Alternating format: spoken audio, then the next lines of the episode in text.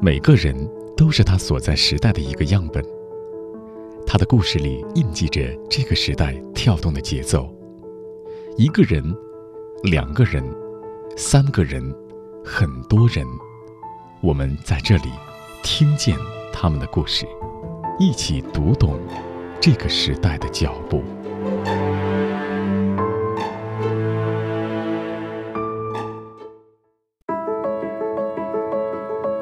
万芳，中国著名剧作家，他的笔触细腻精准，代表作有《空镜子》《有一种毒药》等。在职业身份之外，她是中国现代戏剧泰斗曹禺的女儿。父亲的光环与成就，对她来说是压力还是动力？我们非常像，就是种种感受，对于生活中的感受，对于周围人的感受，发生的事物，有的时候都不用。明说，就彼此就能明白。哎呀，可惜他在的时候，我真的这点我没有看得那么清楚。他走了以后，我回想起来，哎呀，可是没办法。二零二零年，万芳讲述父亲曹禺和母亲方瑞故事的新书《你和我》出版。万芳说，这是一本送给母亲的书，因为我的爸爸曹禺他是。非常有名的剧作家是吧？他的作品，他的戏在现在还在舞台上上演，而且研究他的人、评论的人、写他传记的很多很多。可是我的妈妈，连我作为她的女儿，我都没有写过她的只言片语。今天，就让你和我一起穿越时光的隧道，重温。万芳父母那段热烈的爱情，感受万芳走过的千山万水。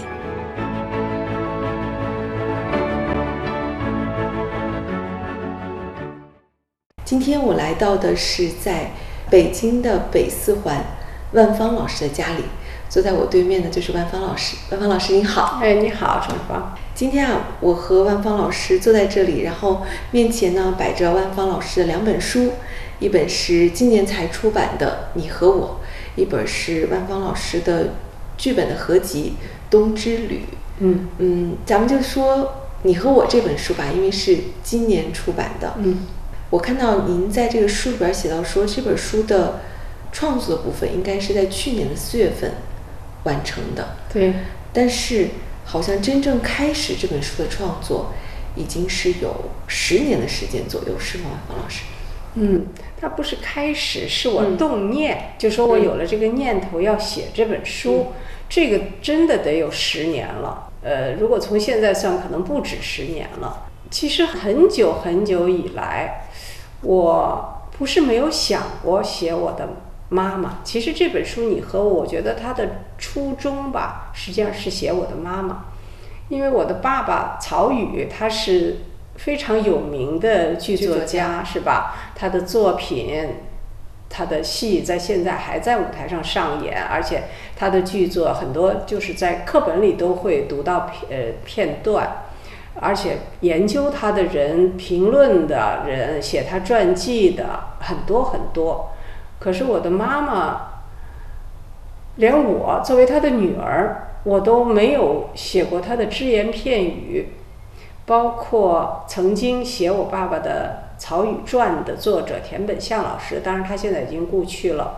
当年他为了写《曹禺传》，跟我也聊，是吧？因为他跟我爸爸做了长时间的对话谈话，然后我爸爸给他讲他的身世，他能够写出这个他的传记。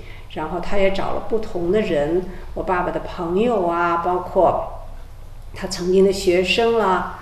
然后也跟我谈，他问起我妈妈，我我心里有一种感觉，我觉得我爸爸和妈妈的情感是属于他们自己的，就是是隐私，所以我也不愿意谈，我也没有怎么谈。但是我觉得随着年龄的增长吧，可能人对于就是已经走了的亲人，尤其是自己的妈妈，你会有一种越来越强烈的一种想念。这个对我反正是这样，我我妈妈是七四年走的，那个那个时候我十六岁的时候就离开家去插队到东北的农村，人呢，在年轻的时候，尤其少女时期吧，应该是我这个年龄段的时候，人不会关注自己的父母，你的兴趣、你的关注点，你不在父母身上，父母就是你生活中的一个必然存在而已，是吧？呃，所以实际上，我觉得我真的没有为我妈妈做什么，而且我并不真的了解她。她大概其他的生活我大概知道，但是究竟她是一个什么样的人？我其实并不了解，所以我就想我要为我妈妈做点什么。那么我作为一个嗯写小说、写影视剧、写话剧，算是一个呃作家吧。我觉得我能做的就是要写她。所以那个时候很久以来，我就想到我要写这本书，要写我的妈妈。可是为什么中间隔了十年呢？呃，两个原因吧。最真实的原因，一个是因为我妈妈跟我爸爸，他们俩恋爱的时候，我爸爸还是有家室的，是在婚姻之中。如果用现在的话来说，那我妈妈应该算是一个第三者了，是吧？这个身份，其实我作为一个作家、一个编剧，在我的作品中涉及到无数不同种类、不同方式、不同模式的婚姻情感。但是不知道为什么到了我妈妈这儿，我就会有障碍，就会有很强的心理障碍，所以我就一直想写、想写、想写，而且说要写、要写、要写，但是还是在那儿等待着。自己也不想面对。对了，还是在那儿等待着，总觉得这个是一个，你说难以启齿吧，也没有那么严重，但是总觉得是心里是有一个要跨过去的。对了，要跨过去的。再有一个更重要的原因，我觉得可能因为我妈妈走的，她是因为吃安眠药过量走的。就是我一想起她来，我就觉得特别的难过，非常非常悲痛，甚至是。所以人呐是怕痛苦的，我觉得这可能是一种本能吧。我一回头就会觉得很难过，一回头就会很就会觉得很难过。怎么才能真正能让自己强大到，或者说心理健康到能够面对那些黑暗的？经历他的他所遭受的一些苦难吧，我觉得这个其实也是需要我自己逐渐的让自己调整自己，让自己真正的，其实都是真实发生的，但是真实你能够面对，能够真正敢于站在那些他曾经的经历里和他一起经历，我觉得这还是挺难的。我自己准备了，就是心理准备吧，我觉得。用了大概十年的时间，我觉得慢慢的这个过程也不是在某一瞬间我忽然成了，实际上它是一种人就是在我觉得就是时间是永远能够给你任何事情能够给你一个不是答案，但是能够给你一个结一个行动的一个是契机吧，就是反正我说不清，慢慢的我觉得嗯行，我准备好了，我准备好了，我准备好了，我可以开始了。应该是在这个里书里边，然后你好像逐渐的去读懂了自己的妈妈，而且甚至会让人觉得你会羡慕爸爸和妈妈的爱情。对，我觉得我的心里是很复杂的，嗯，甚至是矛盾的。为什么说矛盾呢？就是当初我父亲刚去世，他是九六年去世的，我爸爸走，然后我的继母李玉茹，我觉得她是一个非常，她是真是一个好女人吧？我觉得她懂得。爱是怎么回事？她懂得我爸爸和我妈妈曾经的感情是多么的值得，就是就多么珍贵。她就把我妈妈一直保存，后来有我，她死后有我爸爸保存了他们之间是上世纪四十年代了，应该说从那个时候开始的一些通信，应该说现在看来就是情书了。他都交给我，然后我就很难辨认的，就是我爸爸的字和我妈妈字，因为他们那时候，因为他们是。彼此都是有点就是不能够公开的，所以信也是写的，就是在很薄的纸上，密密麻麻的小字。然后我就花了很长的时间把他们都，因为以前你想已经上世纪四十年代初，到后来那都几十年过去了，各种的磨损，然后我就把它一字一句的把它都打出来，打印出来。其实，在做这件事的时候，我就已经有了一种。我觉得我被他们之间的爱情所深深的打动。不光是打动，我觉得我激动的不得了。我看的时候，我不光是以女儿的眼光，我就他看到他这样的爱情，包括我我妈妈给我爸爸的回信，因为我真的不知道我妈妈是一个。我作为一个小姑娘，我只知道她是一个特别爱我们的妈妈。嗯，我不知道她还曾经是一个那么怀着那样的一种热烈的情感去爱的一个女人。然后我就会用一个女人的眼睛看，我就觉得，哎呀，她好幸福啊，就能拥有这样的爱情。一生中，在生命中，我觉得对于一个女人，她能够拥有这样的爱情，这样的被爱过，也这样的去爱了一生。其实她不是在我想象中的，在我印象中的，总是很痛苦。实际上她是曾经那样的幸福过。当然，写这本书的时候，把他们的情书又又都放在书里面，我等于又读了一遍。我仍然就是那种激烈的那种心情，这种强烈的这种，怎么说，就是一种震撼吧。我甚至我觉得丝毫没有减弱。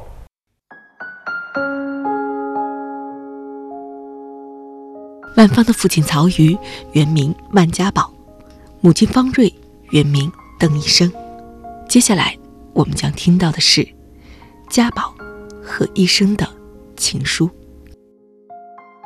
医生，从你那里走出来，我到学校，到赵家，到小饭馆和吴先生吃饭，到高家唱戏，到赵家看牌，又回到家里来洗脚，预备立刻睡觉。我心里乱得像草，我一刻也站不稳。我只是焦灼，仿佛要立刻解决了这件事，我才能宁静。心里眼里都是你的悲哀的面庞，你的倦怠而痛苦的眼睛。我想再到你那里去，又觉得说不了什么话。今晚再见一面，不过又使你痛苦一次。医生，我的医生，我想起你整日关在那间小屋子里，想啊想啊，时时刻刻在等待，希望，而不能立刻获得什么，我真心痛啊！我们必须用工作。来把这段时间度过，在我们没有机会见面的时间，就狠心做一点自己的事情。你也要做你该做的，画你的画。我说了，我不知做到做不到，但是我们相互督促一点。目前的等候真是难挨啊，家宝，我的爱。知道吗？你的爱妻在给你缝一条棉裤呢。她时刻担心、挂念，怕你的腿受寒。冷不冷呢，我的爱？想到你那么单薄的一条夹裤子，我的好夫，我心里怎么过得去？真想你呀！日子好快呀，转眼间我们分开半个月了。但是。没有一封信能互相安慰这苦苦的思念，不能想，想起来真是长中车轮转，泪落如深水。我无法安慰你，你也无法安慰我，活生生的分开，像割肉一般的痛，真是割下了心上的肉。我的爱，两点了，在菜油灯下。泪随着一针一线滴在还未沾过你身体的衣服上，我的想，我的念，都合着棉絮铺在里边。爱夫，这些时候，你是不是也在想我？您觉得爸爸这么多年的名声也好，或者说他对您的教育也好，对您的创作影响大吗？影响肯定是有的，但是你说，我觉得这个影响啊是潜移默化的。我觉得对于我最重要的意义是它有了一个那叫标准。对了，有一个标准。对了，是吧？哎，对了，就是你知道哦，这是好东西，好东西是这样的，就是在他的作品里那种复杂的人性，那种鲜活的，或者说那种精妙的结构、戏剧结构这些，你大概其你有一个概念上的你，或者说你感性的你有你知道，我觉得这个是必然存在的这样一一部分。另外，我觉得实际上他对我的影响。名声谈不上，因为真的在我眼里吧，或者说在我心里和感觉里，我从来不觉得他是一个呃著名的了不得的剧作家。我觉得他就是我爸，因为他带孩子是一个真的，他是一个非常平等的、自由的，让我们自由成长的这样一个爸爸。所以他在我心里就是一个就是爸爸。但是有一点也是我最近才悟出的，就是他对于我特别有益的一个。一一种影响就是，他永远是一个普通人，是一个平常人，是一个常人。就是怎么讲的呢？就是，比如现在有些人他成了名人之后，他被大家抬得很高，走到哪儿大家都把他当做一个，他的自我感觉会变的。嗯，有些人他就已经慢慢和普通人的生活和这个普通人的感对生活的感受就已经越来就拉开了距离了。但是他从来没有，我觉得他没有一分一毫，他觉得他是一个，他有哎，他有多么了不起，他会怎，他没有，所以这点其实对我是有极深的影响，就这种影响是从小到大的影响，所以我觉得这个其实对我后来写作，我觉得特别有益处。我不管在任何时候。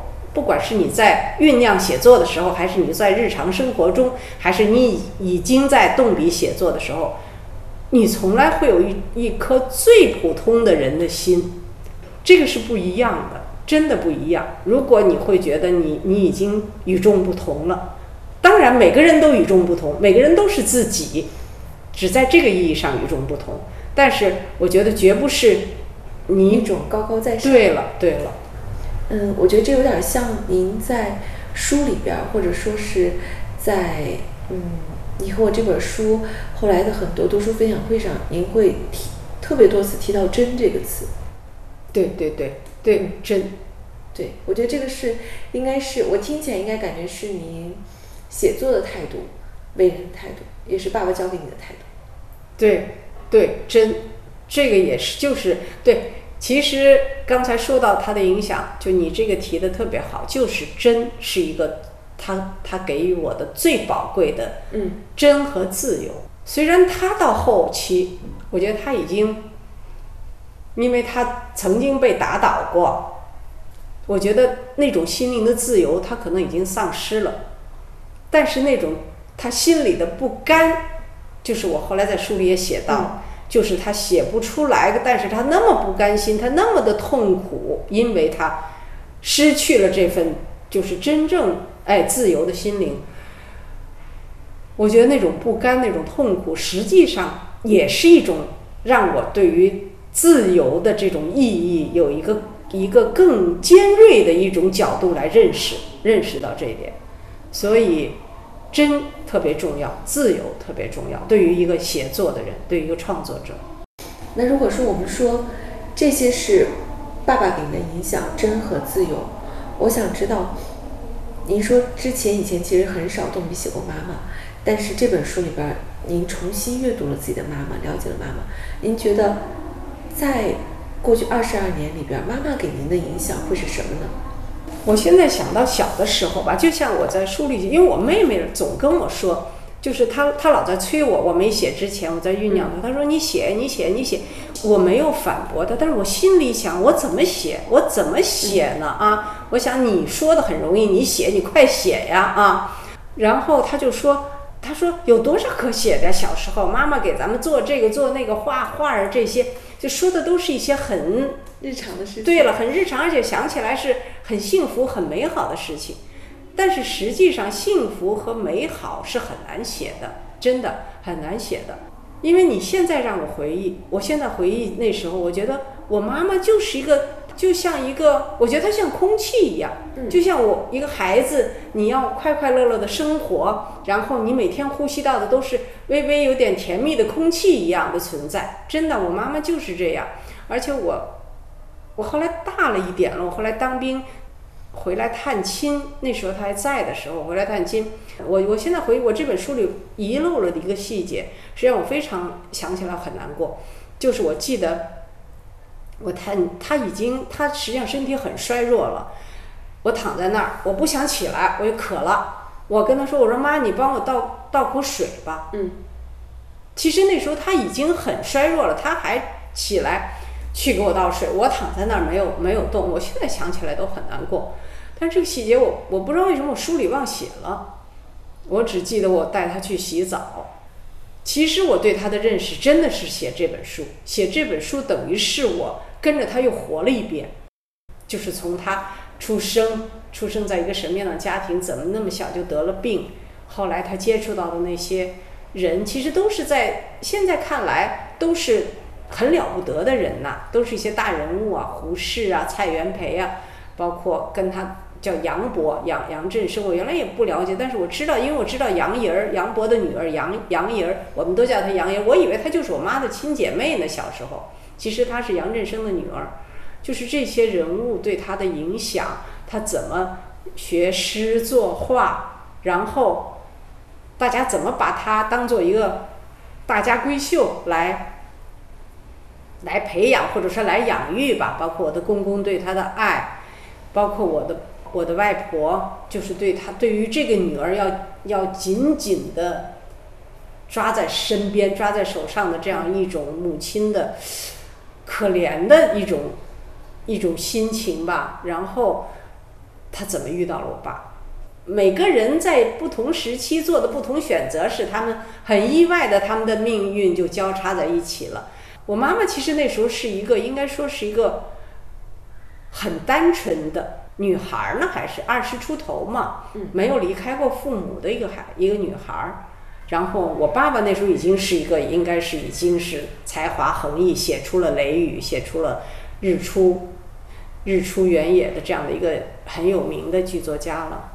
一个孩子的感觉里是一个那么温柔的，那么普普通通的，就觉得他不可能会有那么大的勇气对去追随对对心里边那份对爱情渴望的自由。对，哎，他他怎么能就就这么做了，而且坚定不移？我觉得他的生命在此之前像一个温火，是吧？可能一直像一个炭火在那儿，但是哗就让我爸给点着了，然后他真的就蓬蓬勃勃的就燃烧起来，这个都是我难以想象的，就是我曾经没有去想，嗯也没有仔细的去体察吧。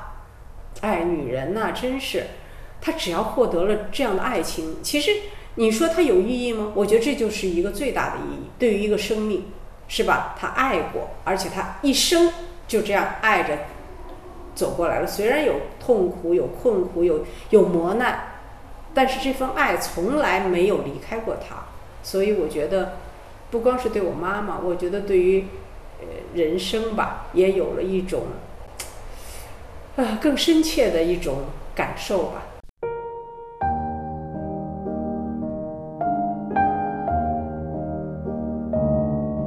万芳的母亲方瑞，本名邓一生，安徽怀宁人，是清代著名书法家邓石如的后人。他自幼在家自学，没有上过大学，但文化素养很高，在书法和绘画上都有很高的造诣。一九四零年三月，方瑞撤退到大后方，去四川江安县投奔在国立南京西校读书的妹妹邓婉生和表哥方关德。他住在妹妹的宿舍里，与曹禺的住处正好是对门。他读过曹禺的剧本，对他很是敬仰，这样两人相识。一九四一年，曹禺创作了话剧《北京人》，剧中主要人物素芳的形象就凝结着他对方瑞的印象和感情。剧本中这样写道：“见过他的人，第一印象便是他的哀静，苍白的脸上宛如一片明净的秋水，里面隐然可见青深藻绿的河床。他人瘦小，圆脸，大眼睛，服装淡雅，说话声音温婉动听，但多半在无言的微笑中近邻旁人的话语。他异常的缄默，像笼罩在一片迷离的秋雾里，谁也猜不透他心底压抑着多少苦痛和哀愁。然而，他并不懦弱，他的固执在他无尽的耐性中倔强地表露出来。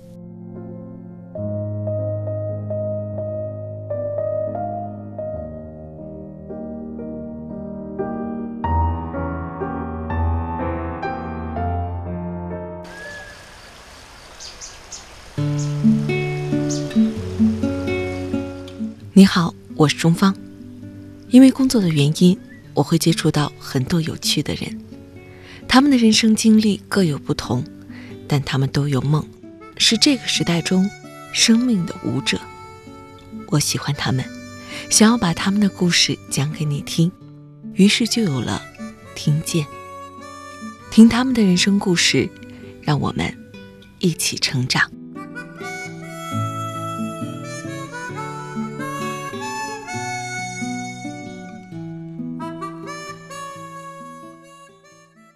我就是看到您的写作里边，我觉得，嗯，您看您写电视剧，然后写小说，我看到资料里边是说到您零六年的时候才开始写话剧，是这样吗？是是是，这个就是就是你刚才问的，就是我爸对我他的名声啊，比如这些对我有什么影响？人家也问过，说说作为曹禺的女儿，在他的光环之中吧，你觉得有压力吗？我我一我以前一想都会觉得没有，我真从来没觉得我爸多了不得。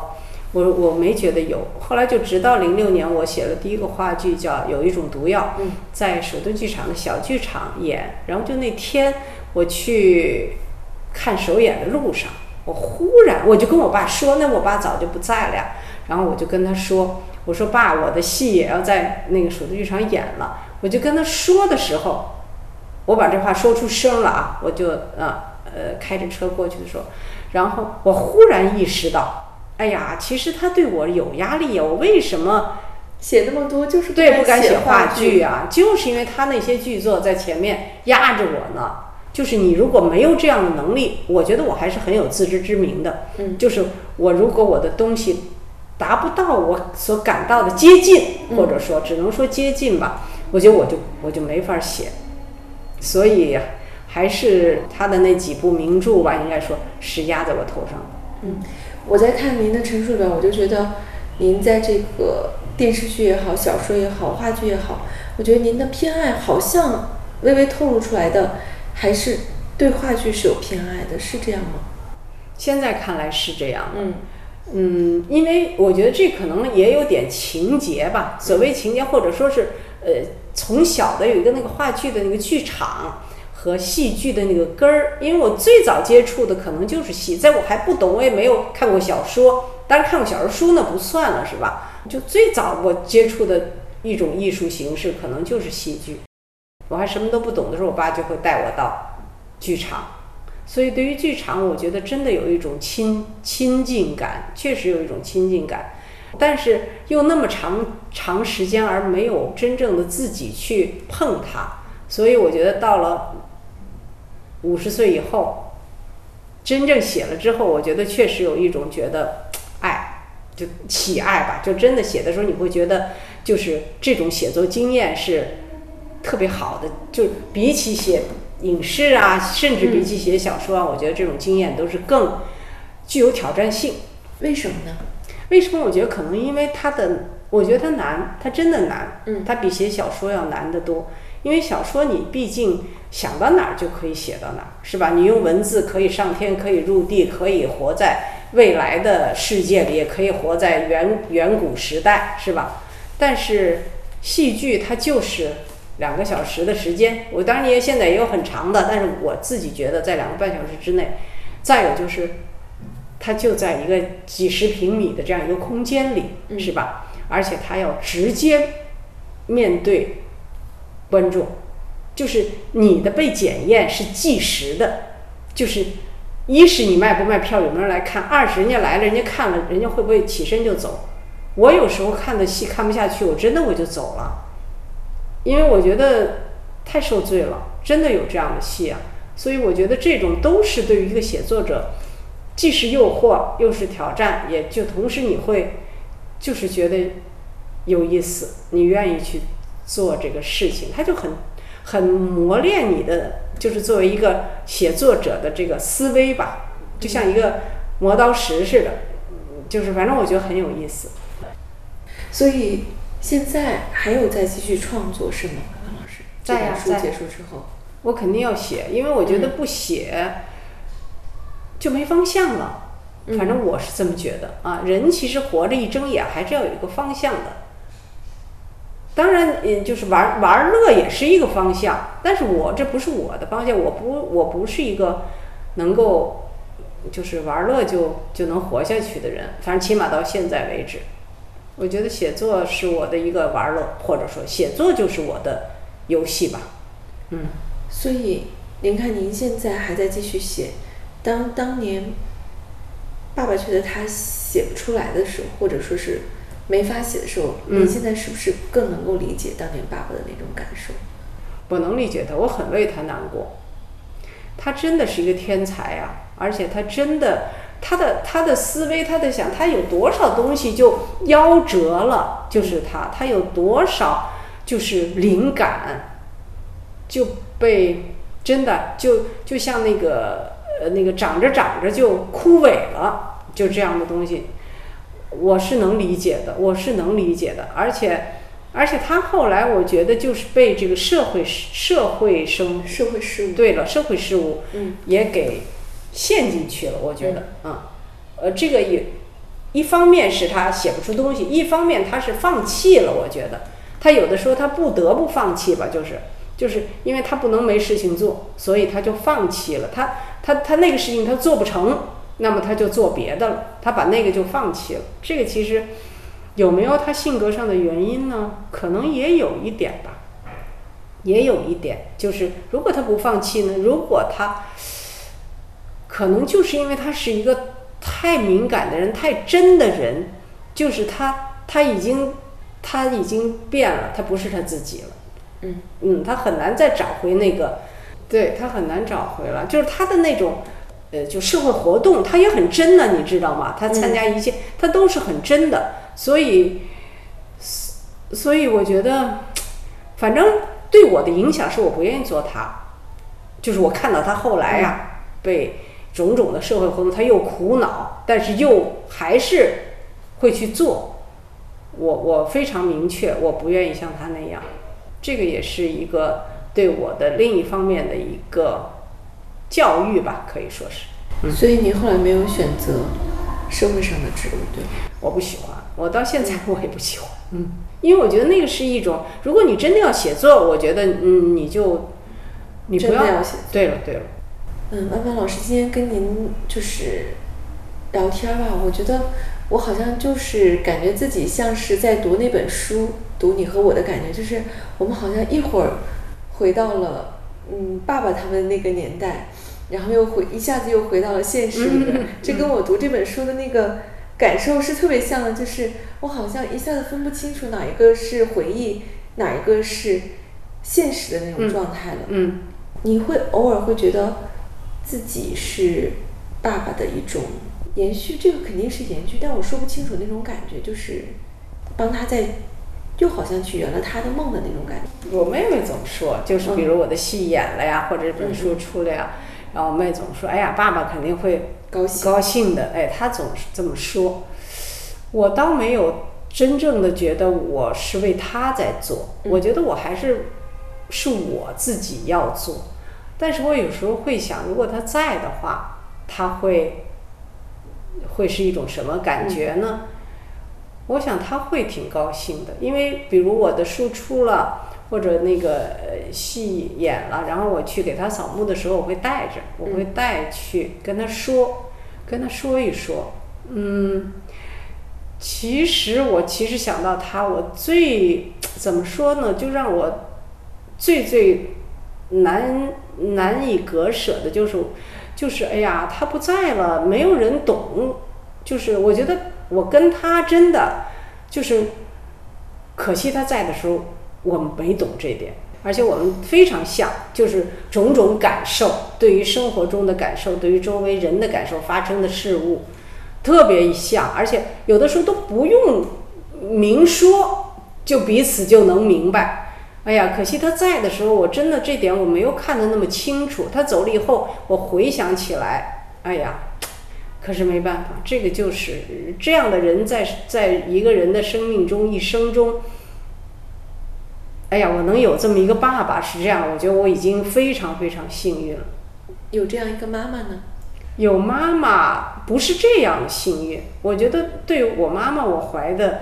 我现在看，我还是怀着一种爱，当然不必说了，我特别爱她，但是实际上还是有一种怜悯，怜悯，我还是怜悯她，我还是可怜她，我不知道为什么，我就是觉得，可能就是因为我我没有，我那我爱她，可是我没有，没有为他做任何，就虽然写出了这本书，我还是可怜他，我觉觉得他作为妈妈，他五十四岁就走了呀，他应该可以得到更多的。对回报，对，一个是我妈妈，她得到了我爸爸的爱，她曾经，但是我们的爱呢，她没有，就是她的孩子作为一个母亲，她是多么爱我们啊！一个，她是一个真正的女人，她有爱情，她爱她的父母，她爱她的丈夫，她爱她的孩子，可是孩子的爱他没有得到啊，就是因为他走了，就我还是会有这样一份，不是歉疚，就是我会。怜惜他吧，真的还是有，除了爱，除了爱，嗯，如果他在就好了。我真的会经，也不能说经常吧，我但是会这么想。我坐在家里，我就想，哎呀，妈要在会怎么样呢？我就我我怎么跟他一起吃饭呢？我怎么跟他一起看电视呢？就会有这样的想法。这个这个东西，年轻的时候是没有这种感受。每一次我都会问嘉宾一个问题，然后我说你的生命哲学是什么？每个嘉宾我都问这个问题，其实就是我特别好奇。其实哲学这个东西，它既高深，实际上它又无处不在。说老实话，是吧？嗯，它其实无处不在，因为哲学它就是把生活中或者生命中的种种现象从中来提炼。对了，提炼出来的东西，嗯。那我有没有什么人生哲学呢？我不知道自由算不算。我觉得我要心灵自由，这个是我觉得是一个必须的，是我活着的一个 必须。也许我你的行为、你的种种、你每天的生活内容不一定都是你，但是我的心灵是要自由的。那是一种什么样的感觉？那我觉得那个是。就是你能体会到你是有灵魂的，我觉得这个挺重要的。嗯，啊，就是你有精神的存在，因为其他的东西都是可视的、可看到，这个东西是看不到的。可是你能体会到，我觉得这个特别重要，对我。再有就是我刚两点，我觉得一个是理解，就是对于世界，对于嗯你身外的一切发生的事情。